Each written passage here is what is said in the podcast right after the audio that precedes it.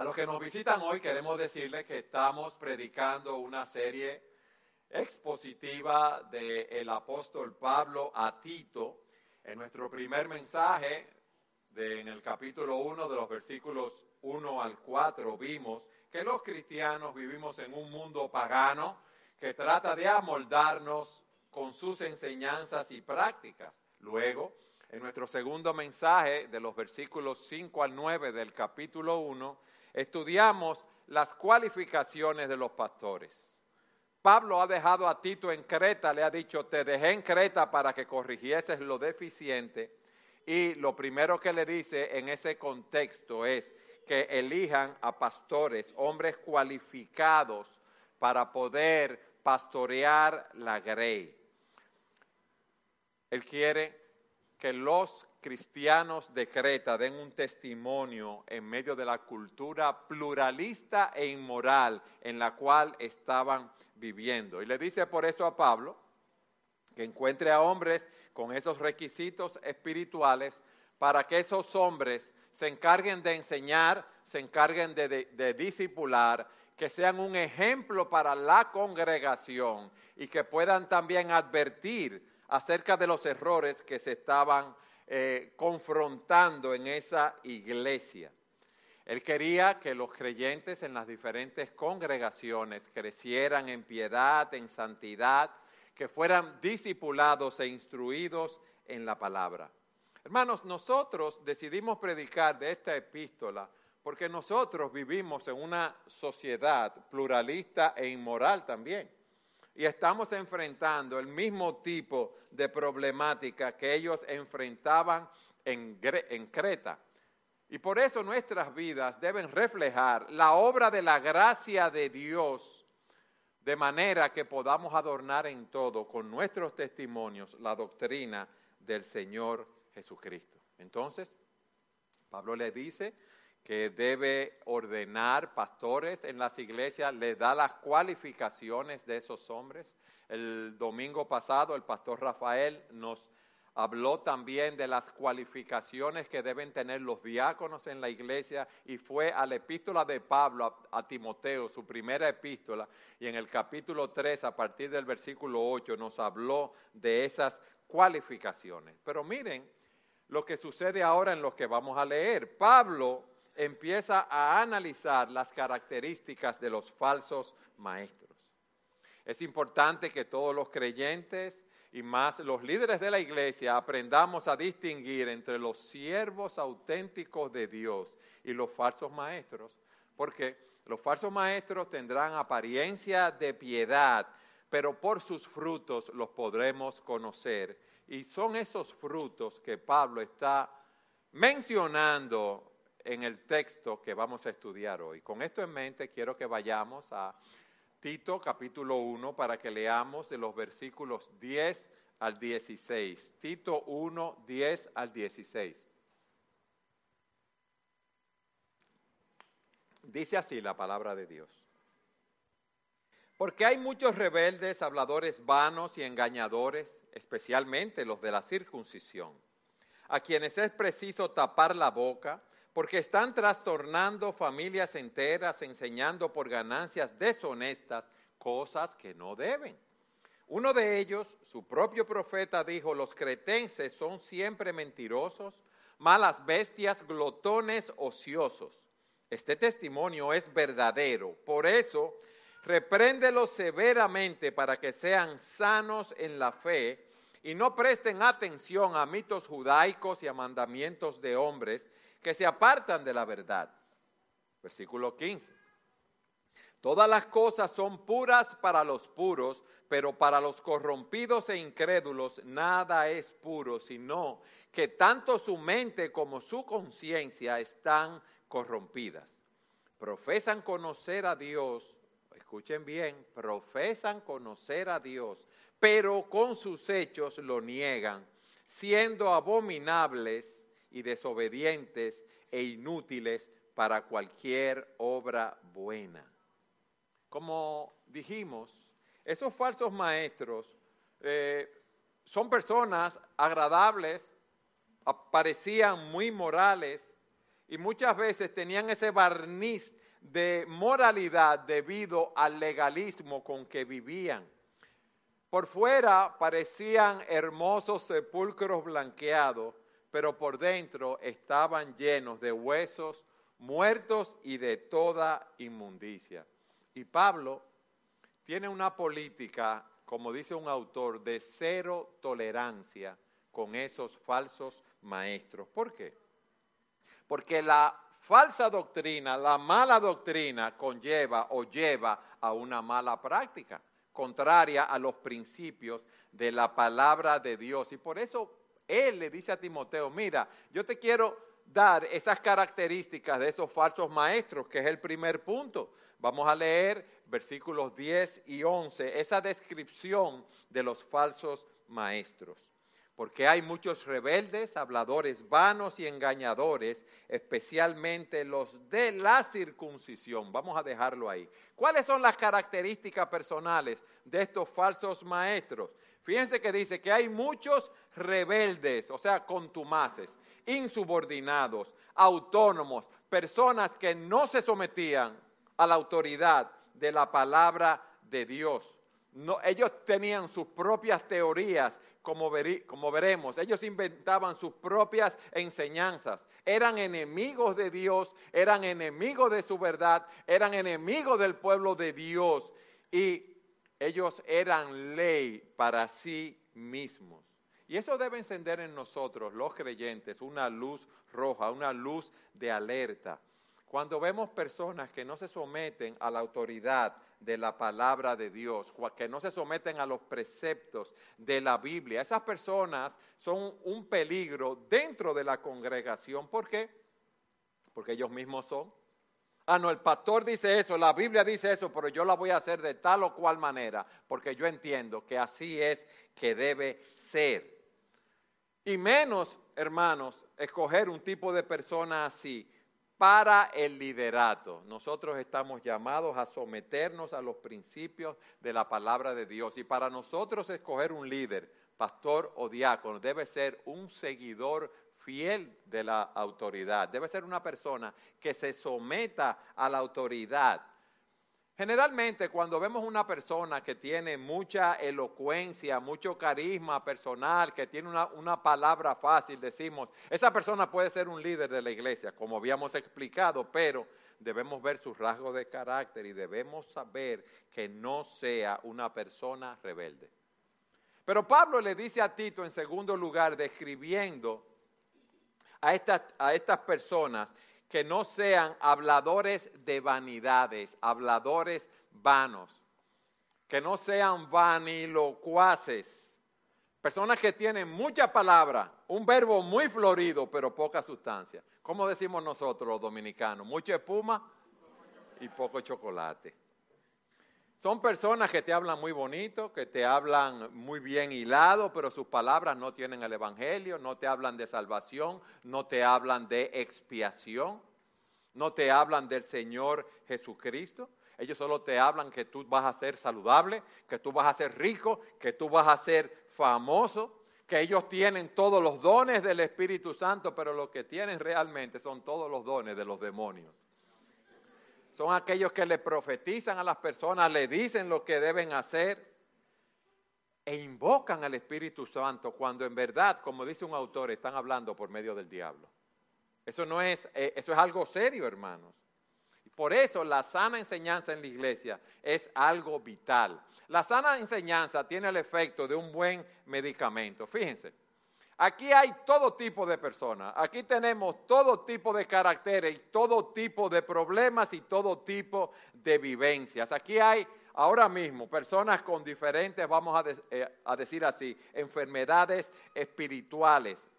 Y la sana enseñanza, la palabra de Dios, es la que nos cambia, nos corrige y contribuye a nuestra recuperación. Por el contrario, las palabras de los falsos maestros no decían nada, no tenían efectos sanadores, lo que decían no contribuía, óigame bien, a la piedad y al temor a Dios. Pero no solamente eran rebeldes, no solamente eran habladores vanos, eran engañadores. Y podemos traducir esta palabra que se utiliza aquí como engañadores de las mentes ajenas. Eran seductores. Eran como esos vendedores deshonestos. Podían hablar bien y engañaban para su propio beneficio. Miren, en 1 Timoteo 4, versículos 1 y 2, Pablo le dice a Timoteo lo siguiente. El Espíritu dice claramente que en los últimos tiempos algunos se apartarán de la fe prestando atención a espíritus engañadores y a doctrinas de demonios mediante la hipocresía de mentirosos que tienen cauterizada la conciencia. Muchos iban a ser extraviados. ¿Quiénes son las víctimas de estos falsos maestros? Las mentes débiles, aquellos que se dejan deslumbrar por el carisma, por el verbo, por lo que dicen estas personas. Ahora, cuando hablamos de debilidad mental, no estamos diciendo un bajo nivel académico, óigame bien, o una persona que tiene un bajo coeficiente de inteligencia. La mente débil son aquellos que no se han quebrantado delante del Señor, que se creen que ellos son autosuficientes, que se creen que pueden hacer las cosas como a ellos les parezca, porque ellos se las saben todas. Y la Biblia nos dice que aquellos que desean de todo corazón hacer la voluntad del Señor, conocerán si la doctrina es de Dios. Óigame bien, nosotros, todos nosotros conocemos a creyentes que no tienen una gran preparación académica, pero tienen un gran discernimiento espiritual para saber las doctrinas que son sanas y las doctrinas que son falsas, para poder diferenciar lo bueno de lo malo. Y por el contrario, hay personas con un alto coeficiente intelectual, hay personas que son catedráticos universitarios con doctorado que no tienen capacidad para discernir los asuntos espirituales. Ahora, fíjense algo. Si viene un falso maestro aquí hablando cosas falsas, nosotros lo vamos a creer inmediatamente. Esto tiene dos partes, hermanos. Para que prospere la enseñanza de los falsos maestros, debe haber personas dispuestas a prestarle atención. Entonces nosotros no podemos prestarle atención a todas esas personas que están predicando doctrinas falsas en las redes, en el Internet, en diferentes lugares. Entonces, cuando una congregación se aparta de la verdad, la culpa no solamente en ese sentido que estoy diciendo es de falso maestro, son de las ovejas que también le prestan oído a ese tipo de personas. Es verdad que esos engañadores son muy sutiles y, corrompen en la iglesia, pero nosotros debemos darle oído y a ese tipo de personas no debemos oírlos en ese sentido. Pero fíjense lo que dice. Porque hay muchos rebeldes, ya hemos visto, habladores vanos y engañadores, especialmente los de la circuncisión.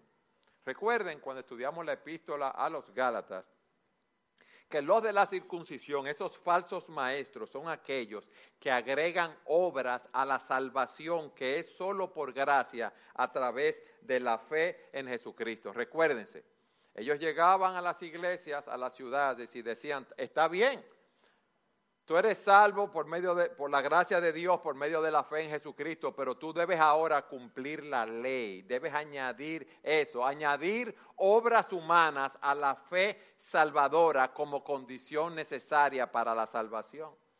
Y eso no es real. Tú tienes que bautizarte, tú tienes que guardar el sábado, tú tienes que ir a misa, tú tienes que hacer buenas obras, tú tienes que hacer penitencia. ¿Para qué? ¿Para ganarte qué? La salvación. Pero la salvación es por gracia, por medio de la fe en Jesucristo. Pero esas eran las características de estos hombres y debemos estar apercibidos de estas cosas. Pero hablando de esos falsos maestros, Pablo no solo le dice a Tito de sus características, sino que en el versículo 11 les dice cuáles eran las obras de ellos. Dice a quienes es preciso tapar la boca porque están trastornando familias enteras, enseñando por ganancias deshonestas cosas que no deben. Pablo le dice, es necesario tapar la boca, eso lo vamos a ver más adelante. Pero ¿qué estaban haciendo ellos? ¿Cuáles eran sus obras? Estaban confundiendo, trastornando familias enteras. Fíjense lo nefasto lo duro, lo difícil, lo negativo, lo peligroso del ministerio de esos hombres. Estaban causando una gran confusión entre los creyentes y familias enteras habían sucumbido a sus enseñanzas. O sea que estaban haciendo un gran daño a la iglesia. ¿Y cómo estaban haciendo ese daño? Enseñando cosas que no convienen, cosas que no sanan, cosas que no edifican. Estaban eh, como habladores vanos, enseñando fábulas, genealogías, eran judaizantes, estaban destacando aspectos secundarios de la ley. Mis hermanos, y esa enseñanza era como un cáncer. Estaban arruinando a las personas, la estaban confundiendo, la estaban enviando al infierno.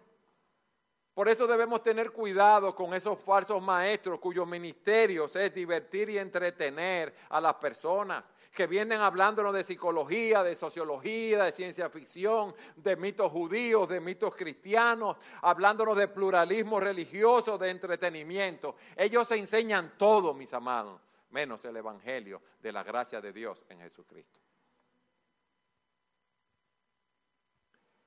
Y fíjense, esa falsa enseñanza viene de dentro de la iglesia generalmente. Esos falsos maestros profesaban conocer a Dios.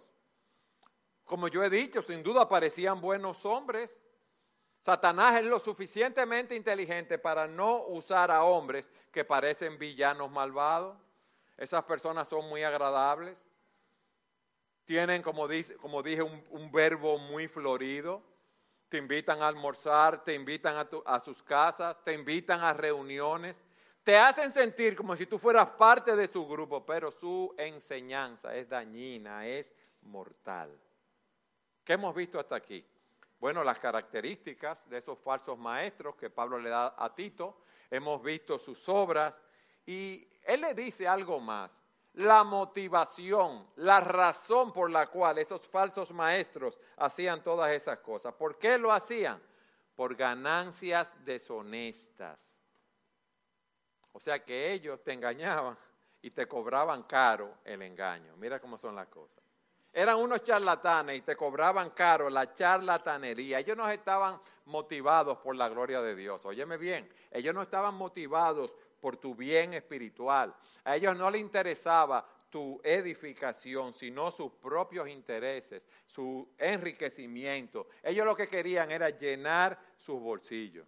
¿Usted ha visto esos programas de televisión que lo que hacen es pedir dinero? Es el tipo de personas que él está denunciando aquí. Mientras más tú das, te dicen, más bendecido tú vas a ser. Porque para ellos, hermanos, la piedad era un medio de ganancia. Ellos utilizaban la fe, la religión para ganar dinero. Y eso era contrario a lo que Pablo le dice a Tito, que, que los líderes no deberían ser o no debían ser codiciosos de ganancias deshonestas. Entonces, ¿qué es lo primero que Pablo le dice a Tito? Cuidado con esos falsos maestros mira sus características, mira sus obras y mira sus motivaciones. Pero, en segundo lugar, Pablo habla ahora de las características de los cretenses. Miren qué interesante. La característica de esas congregaciones donde se encontraban eh, ellos ministrando. Y Pablo exhorta a Tito a ser contraactual en su forma de vivir. ¿Qué pasa? La sociedad, este mundo tiene un gobernante que es Satanás, el príncipe de la potestad del aire, eso dice la escritura. Y esta sociedad, este mundo quiere que nos moldeemos a como Él quiere moldearnos. Esos cristianos en Creta, al igual que nosotros hoy, estaban bajo un ataque cultural, había un asalto cultural y por eso él le dice en el versículo 12, uno de ellos, su propio profeta, dijo, los cretenses siempre mentirosos, malas bestias, glotones, ociosos. Óigame bien. Cuando dice que uno de sus propios profetas dijo esa, no era que era un hombre de Dios, un profeta de Dios, no. Ese era Epiménides, que era un profeta considerado por profeta por los cretenses. Y Pablo lo que está haciendo aquí es un punto irónico. Señores, ¿ustedes se imaginan que nos digan eso de nosotros? Los dominicanos siempre son mentirosos, bestia malvada, glotones perezosos, como lo dice su propio profeta. Eso es duro. Y Pablo le está diciendo a Tito, Tito, advierte a los hermanos que hay una propensión natural, cultural, hacia esos pecados. Que esos pecados han marcado a los falsos maestros que están allí ministrando. Y yo no quiero que ellos caigan en esos mismos pecados. Ustedes ven, ellos eh, deben ir en contra de la cultura que existe en Creta. Entonces miren lo que dice. Son mentirosos. Eso es algo normal allí. Ustedes se imaginan una, que tú estés hablando con una persona, con un dominicano, y que tú no sepas que si lo que te está diciendo es falso, si está exagerando, si te está engañando. Eso era algo normal para ellos. Lógico, había excepciones, claro está, pero eso era el día a día. Entonces, fíjense lo que dice un autor. Los cretenses eran famosos como borrachos, insolentes, mentirosos, no dignos de confianza y glotones. Otro autor, historiador, dice lo siguiente, los cretenses, debido a su avaricia innata, viven en un estado perpetuo de disputa privada, contienda pública y lucha civil. Y en pocos lugares encontrarán personas más engañosas y falsas. En efecto, el amor a las ganancias deshonestas y a la codicia predominan hasta el punto que de todos los hombres, los cretenses son los únicos para los que el no obtener ganancia es siempre una desgracia. Imagínense los hombres de negocio lo que era hacer eh, negocio con un cretense. Imagínense lo que era para un profesional, un abogado, un arquitecto, un ingeniero o para un plomero, un electricista, eh, acordar un precio con un cliente de un trabajo que iban a hacer. En buen dominicano le iban a dar un tumbe seguro. Es así, eso es lo que está diciendo. Dice el, autor La Cueva, Tal fama tenían los cretenses de ser mentirosos, que así como darse a la inmoralidad sexual se llamaba hacer el corintio, recuerdan lo que pasaba en la iglesia de Corinto, así también al mentir lo llamaban hacerse el cretense, o sea, cretinizar era igual a mentir. Pero también le dice, son malas bestias. Y la idea es que se comportaban como animales salvajes eran personas que vivían a nivel de sus apetitos, de sus pasiones sensuales, personas que eran maliciosas, personas que eran rapaces. Pero fíjense que dice que no solamente eran bestias, sino malas bestias. Una mala bestia es como un caballo que no se deja eh, domar, o un burro que da coces, o el perro que trata de morder a su amo. Eran personas que no se sometían a la autoridad y disciplina de la iglesia. Eran malas bestias porque no se dejaban domesticar, tenían una fuerte tendencia a la rebeldía, la contumacia, la insubordinación y la traición. Óigame bien, no eran confiables. Miren la sociedad donde él está ministrando. Mentirosos, malas bestias, glotones ociosos personas dadas a los placeres del vientre, personas que solo vivían para comer y para beber. Ok, ¿cuándo es el bonche? ¿A qué hora? ¿Qué es lo que vamos a comer? ¿Qué vamos a hacer a mediodía? ¿Qué vamos a hacer en la noche? ¿Qué vamos a hacer mañana? Era una sensualidad incontrolable. Y en Romanos capítulo 16, Pablo, hablando a los romanos, dice lo siguiente, oigan esto, qué interesante. Les ruego, hermanos, que vigilen a los que causan disensiones y tropiezos contra las enseñanzas que ustedes aprendieron y que se aparten de ellos, porque los tales son esclavos no de Cristo nuestro Señor, sino de sus propios apetitos.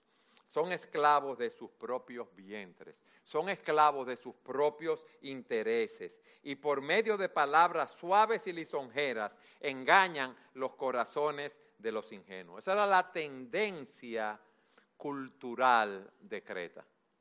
Ahora, si Pablo viviera hoy aquí, ¿sobre qué tendencia nos advirtiera a nosotros, los dominicanos o los latinos, en esta edad en la, cual estamos viviendo?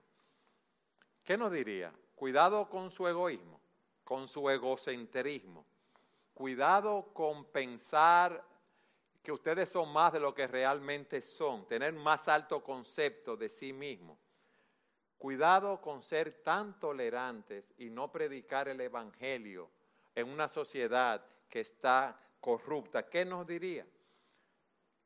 Cuidado con el énfasis excesivo en las diversiones, en el ocio, en estar buscando placeres continuamente.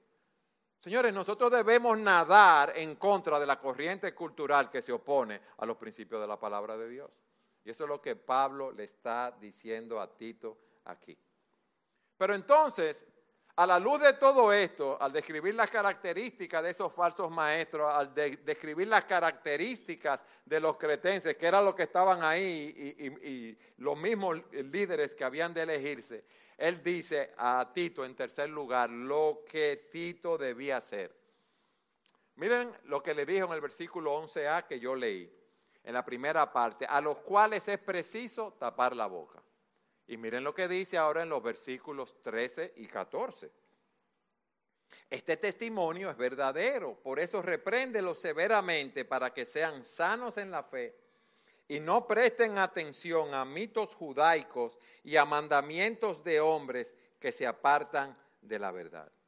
Pablo le dice a Tito, Tito, a esos hombres es preciso taparle la boca.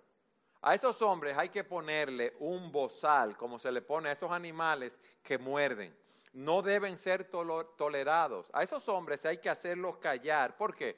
Porque sus participaciones son destructivas. Esos hombres no pueden hablar en la congregación. Y en la medida de lo posible, óigame bien, hay que advertir a los hermanos que no le permitan a esos hombres entrar en sus hogares.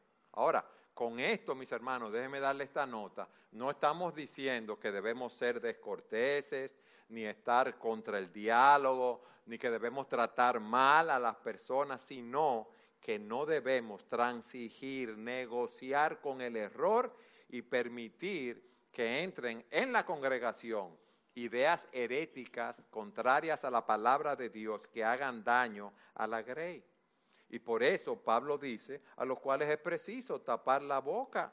Y le dice, repréndelos. Miren el versículo 13 en la segunda parte. Por eso, repréndelos severamente para que sean sanos en la fe. Fíjense que no dice, deséchalo. Fíjense que no dice, recházalo. Fíjense que no dice, bótalo, no, repréndelos severamente, o sea, trata de convencerlos de sus errores, pero sé tajante en ese sentido. Y cuando dice severamente, es como cuando usted corta con un cuchillo, con un hacha. Porque esas personas no podemos estarle dando pie. Debemos tratar de ganarlos para el Señor. Debemos tratar de predicarles el Evangelio. Cuando un cirujano corta a alguien que va a operar, ¿lo corta para matarlo o para sanarlo? Para sanarlo. Entonces, eso es lo que él está diciendo, reprende severamente, pero no para destruirlo, sino para sanar a esa persona. Mira lo que dicen, para que sean sanos en la fe. ¿Y qué significa esto? Ser espiritualmente sano.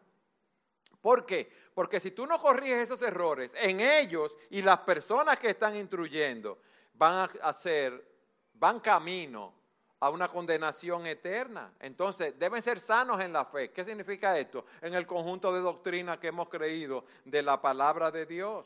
Por eso Pablo le dice a Timoteo, Timoteo, redarguye, reprende, exhorta con toda paciencia y doctrina. Porque miren algo, mis hermanos, no importa qué tan endurecida pueda parecer una persona, no importa qué tan malo sea esa persona, qué tan diabólico sea. Nuestro deber es predicar el Evangelio y dejar que la gracia de Dios opere en el corazón de esa persona. El Evangelio es poder de Dios para salvación. Y nosotros no debemos considerarnos mejores que nadie ¿Por qué? Porque nosotros er, éramos iguales de rebeldes, de enemigos de Dios que queríamos seguir por nuestros propios caminos. Por eso nosotros debemos tener un espíritu de bondad, un espíritu de humildad, de sufrir, de tener paciencia, predicando la palabra para que esas personas sean salvas por si Dios en su misericordia les concede que se arrepientan. Tito, este testimonio, este, este testimonio es verdadero, por eso repréndelo severamente para que sean sanos en la fe y no presten atención, fíjese lo que dice, a mitos judaicos y a mandamientos de hombres que se apartan de la verdad. Eran inventos, esas fábulas, esos mitos judaicos que no se define, no se detalla lo que, lo que es, quizás interpretaciones fantasiosas de la historia judía. Esas personas se enfocaban en muchas otras cosas, pero no se enfocaban en la persona y la obra de Jesucristo. Y él le dice, eso es lo que ellos están haciendo. Ellos están dando mandamientos de hombres que se apartan de la verdad. Ellos querían vender la siguiente idea de una super pureza, si podemos decirlo así. Fíjense lo que, lo que Pablo le dice a Timoteo. Pero el Espíritu dice claramente que en los postreros tiempos algunos apostatarán, apostatarán de la fe escuchando a espíritus engañadores y a doctrinas de demonios, por la hipocresía de mentirosos que, teniendo cauterizada la conciencia, oigan que prohibirán casarse, mandarán a abstenerse de ciertos alimentos que Dios creó para que con acción de gracias participasen de ellos los creyentes y los que han conocido la verdad. Fíjense lo que hay aquí.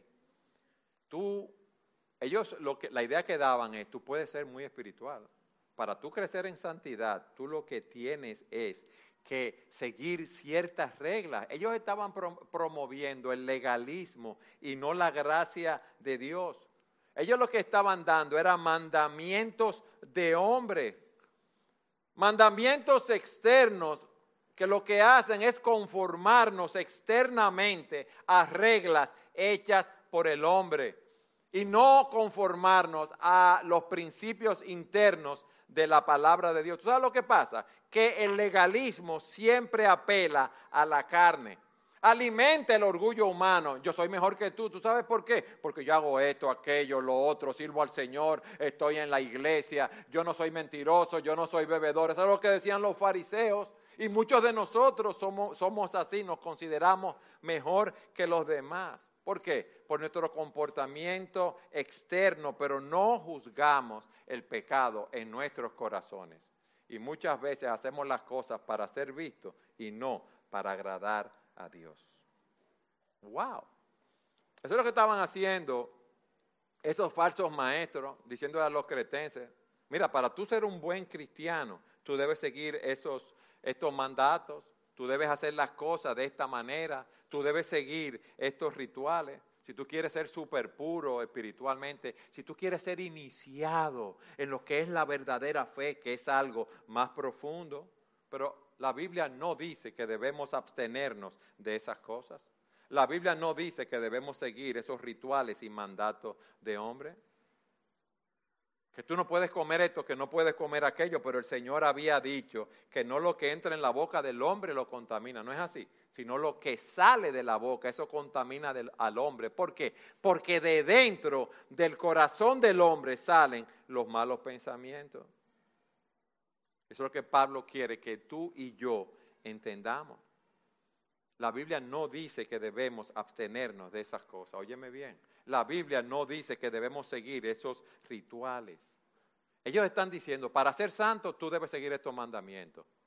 Pero Pablo ahora le dice a Timoteo cómo funciona, oígame bien, lo que es la santidad. Él, lo que le está diciendo es, el Espíritu Santo no obra de esa manera. Y eso nos lleva a nuestro cuarto punto. Pablo quiere que nosotros entendamos cuál es la dinámica de la gracia interna de Dios en su expresión eh, externa. Él está diciendo a Tito, yo quiero que tú comprendas lo que es la santificación, yo quiero que tú reconozcas también la condición del corazón del rebaño. Hermano, ¿qué es lo que está diciendo? nosotros debemos entender lo que es la santificación. Versículo 15. Miren lo que él dice. Versículo 15. Todas las cosas son puras para quién? Para los puros. O sea, para los que creen. Pero para los corrompidos e incrédulos nada es puro, sino que tanto su mente como su conciencia están corrompidas. Pablo lo que quiere es que tomemos en cuenta, como dice el pastor Ligon Duncan, la dinámica de la gracia interior. Es lo que quiere que nosotros veamos cómo el Espíritu Santo que mora en nosotros en el momento de nuestra conversión obra para cambiarnos. Quiere que entendamos esta realidad de la santificación. Fíjense cómo dice, todas las cosas son puras para los puros. Y comentando ese versículo, dice el comentarista Hendrickson, la expresión de todas las cosas la explica mejor Pablo mismo, equivale a toda creación de Dios, esto es, todo lo que Dios creó para su consumo como alimento. Los hombres puros, dice el doctor Pérez Millo, son aquellos que han sido limpiados de su culpa por la sangre de Cristo aquellos que han sido regenerados por el Espíritu Santo, que están siendo limpiados constantemente por el mismo Espíritu, nos limpia de la contaminación de nuestros pecados. Fíjense lo que hay aquí ahora, hermano. La verdadera pureza no viene por obras externas. Podemos nosotros, sin el Espíritu de Dios, hacer una obra que agrade a Dios. ¿Sí o no? No podemos. Entonces, la verdadera pureza delante de Dios no es seguir rituales, no es tratar de agradar a Dios con nuestras buenas obras, porque dice Isaías que todas nuestras buenas obras, ¿qué son delante de Dios? ¿Trapos de qué? De inmundicia. Entonces yo no puedo hacer nada para agradar a Dios en mi propia fuerza. La verdadera pureza a los ojos de Dios es algo que solamente Dios puede darnos. Y Dios nos da esa pureza a través de quién?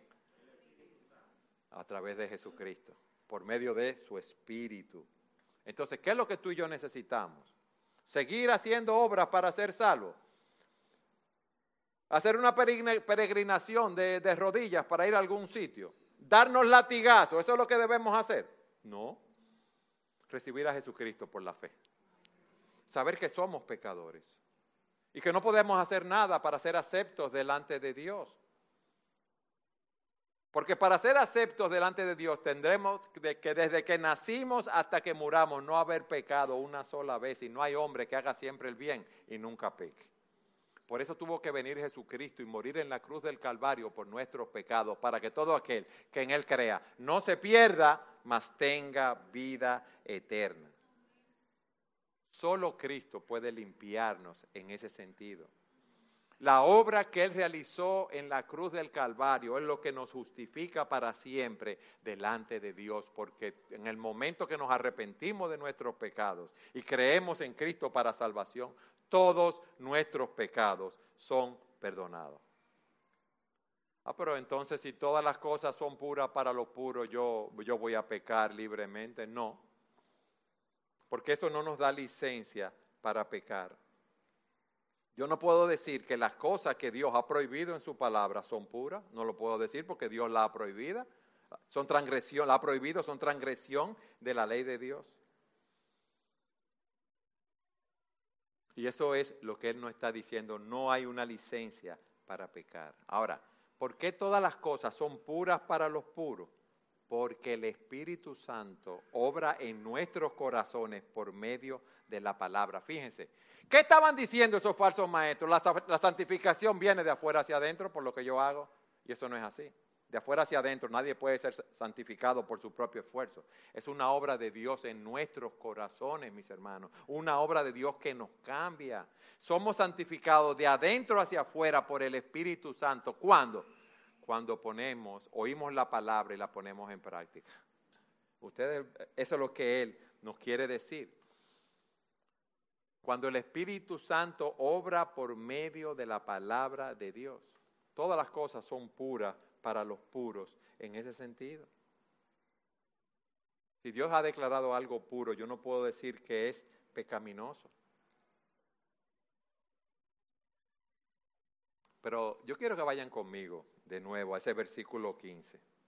Todas las cosas son puras para los puros, para los que creen, pero miren lo que dice, pero para los corrompidos e incrédulos nada es puro, sino que tanto su mente como su conciencia están corrompidas. Ustedes ven, están contaminadas, están manchadas, no están limpios, no son puros.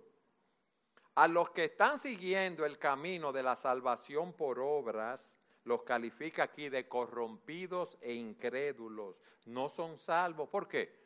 Están contaminados con su pecado. Su problema de pecado no ha sido resuelto en su vida. ¿Por qué? Porque han sido incrédulos y han querido salvarse por su propio esfuerzo y no han confiado en la obra redentora de Cristo en la cruz del Calvario. De esos es lo que Pablo dice en Romanos, porque ignorando la justicia de Dios han procurado establecer su propia justicia, no se han sujetado a la justicia de Dios. Yo puedo hacer las cosas como yo quiera. No todos los caminos llevan a Roma. Hay muchos caminos para ser salvo. Tú puedes pensar lo que tú quieras y tú vas a ser salvo. Y yo puedo pensar lo que yo quiero. Pero dice la Biblia que hay camino que al hombre le parece derecho y su fin es camino de muerte. Cristo dice, yo soy el camino, la verdad y la vida. Nadie viene al Padre si no es por mí.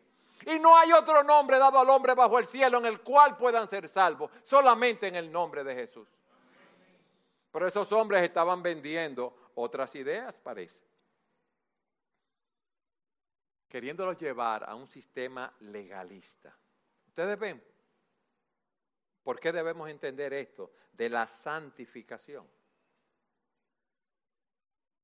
Pero también, y eso es para todos nosotros y para los líderes, nosotros debemos reconocer las condiciones del rebaño. Vayan conmigo del corazón del rebaño. Vayan conmigo al versículo 16.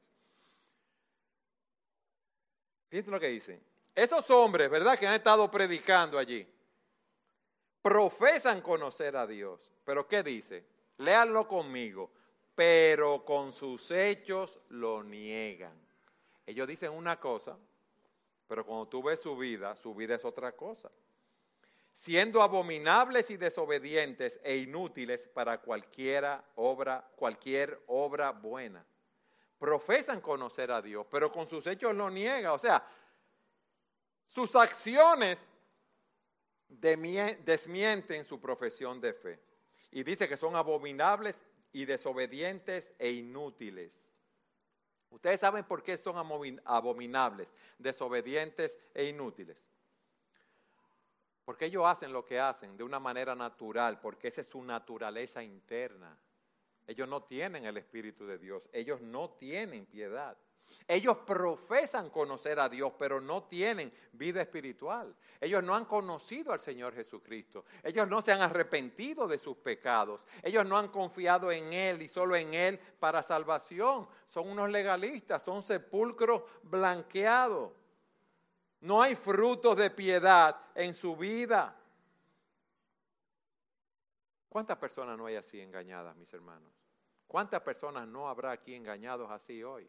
Nosotros estuvimos engañados así por mucho tiempo, por muchos años, pensando que podíamos ganar nuestra salvación, pensando que al final Dios iba a poner en una balanza las obras buenas y las obras malas, y que las obras buenas nuestras iban a ser mayores que las obras malas y Dios no iba a dejar entrar al cielo. ¿Quiénes creían eso antes? Y no es así. Dios es un Dios santo, tres veces santo. Él no permite la inmundicia delante de Él. Si no hay un fruto espiritual en la vida de una persona, esa profesión de fe no significa nada. Óyeme bien. Y, he meditado en eso, en esta semana preparando el mensaje. ¿Cuántas personas hay que dicen, bueno, yo voy a la iglesia, yo estoy allá todos los domingos, pero eso no es garantía de que tú eres salvo? La garantía de que tú eres salvo es que te arrepientas de tu pecado, de que creas en Cristo que empieces a vivir para Él, que empieces a dar fruto. Porque hay personas que dicen que son creyentes y ni vienen a la iglesia, ni tienen una vida espiritual. Y tú lo ves en la calle eh, viviendo en borrachera, en bonche, mintiendo, engañando en los negocios, engañando en su profesión. ¿Y qué cristianismo es ese? Yo no digo que los cristianos seamos perfectos. ¿eh? Lo que pasa es que ya los cristianos no vivimos practicando el pecado como antes vivíamos. Todavía no hemos sido glorificados, eso lo sabemos, hermanos.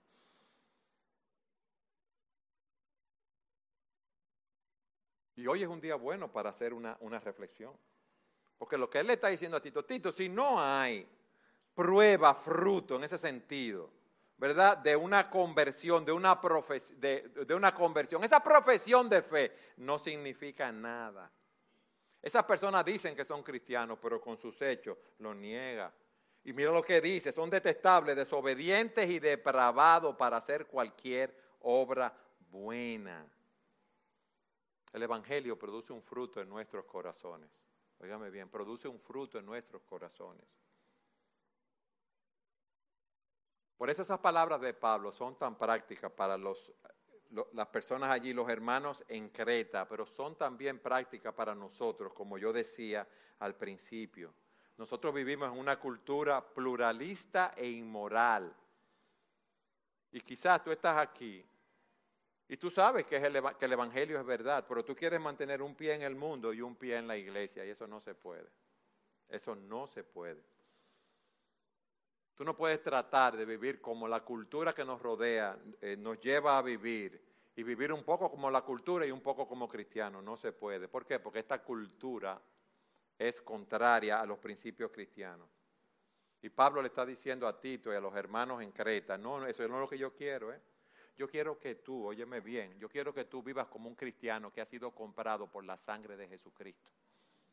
Tú has sido comprado a un alto precio, la sangre del Cordero que dejó su trono en los cielos. Y se humilló al hacerse hombre. Y estando en la condición de hombre, se humilló aún más y sufrió la muerte de cruz. Yo quiero que tú vivas conforme al llamamiento que yo te he dado. Y la única manera de vivir así es viviendo la palabra en el poder del Espíritu Santo. Te lo voy a repetir. Viviendo la palabra en el poder del Espíritu Santo. Eso es lo que Dios quiere de nosotros, mis hermanos, que demos un testimonio de nuestra fe al mundo que nos rodea. O sea, que prediquemos el Evangelio de Jesucristo, porque solo en Cristo hay salvación, solo Cristo puede salvar a los pecadores. Solo ese evangelio de la gracia puede salvar a los que se pierden. Solo ese evangelio de la gracia nos puede llevar a crecer en santidad, en piedad. Solamente ese evangelio de la gracia nos puede llevar a crecer a la imagen del Señor Jesucristo. Como yo decía, solo este evangelio es poder de Dios para salvación. Ese es el evangelio que nosotros debemos predicar y lo que Pablo le dice a Tito, Tito, ese es lo que tú debes enseñar nosotros, eso es lo que debemos enseñar eh, con, ese evangelio, con esa palabra. Debemos reprender, corregir y entrenar al pueblo de Dios para que el pueblo de Dios viva el evangelio, para que adornen todo la doctrina de nuestro Salvador, para que nos opongamos a esos errores tan característicos de nuestra sociedad. Y debemos, y lo vamos a hacer, y lo venimos haciendo, advertir de los errores a los hermanos para que no sean confundidos, pero también advertir a aquellos que están confundidos en sus errores para que sean salvos. Hermanos, debemos predicar el Evangelio del Señor Jesucristo sin miedo. Voy a ser más claro, directamente en amor. Miren, si un pastor, como dice un autor, no predica la sana doctrina, el Evangelio a su pueblo, ese pastor no ama a su pueblo porque no le está dando el alimento espiritual que ese pueblo necesita. El pastor que no alimenta a su pueblo con la palabra no está preocupado por el rebaño, está allí solamente para, tener algún otro tipo de, de beneficio. Un ministro, óigame bien, un ministro debe predicar la palabra y advertir y oponerse a aquellos que predican el error. Por eso Pablo a Timoteo le dice, predica la palabra, insiste a tiempo y fuera de tiempo, amonesta, reprende, exhorta con mucha paciencia e instrucción. Nosotros, como pastores y como cristianos, estamos llamados a predicar ese evangelio con la autoridad que Cristo nos ha dado. Mis amados, ¿cuántos habrán aquí que profesan conocer a Dios, pero con sus hechos lo niegan? Nosotros debemos orar para que las personas que oigan ese Evangelio no sean confundidos, para que puedan ir a los pies de Cristo en arrepentimiento y fe para ser salvos. Ese es el mensaje que nosotros debemos predicar, como Pablo le dijo a Tito que lo predicara en Creta. Amén.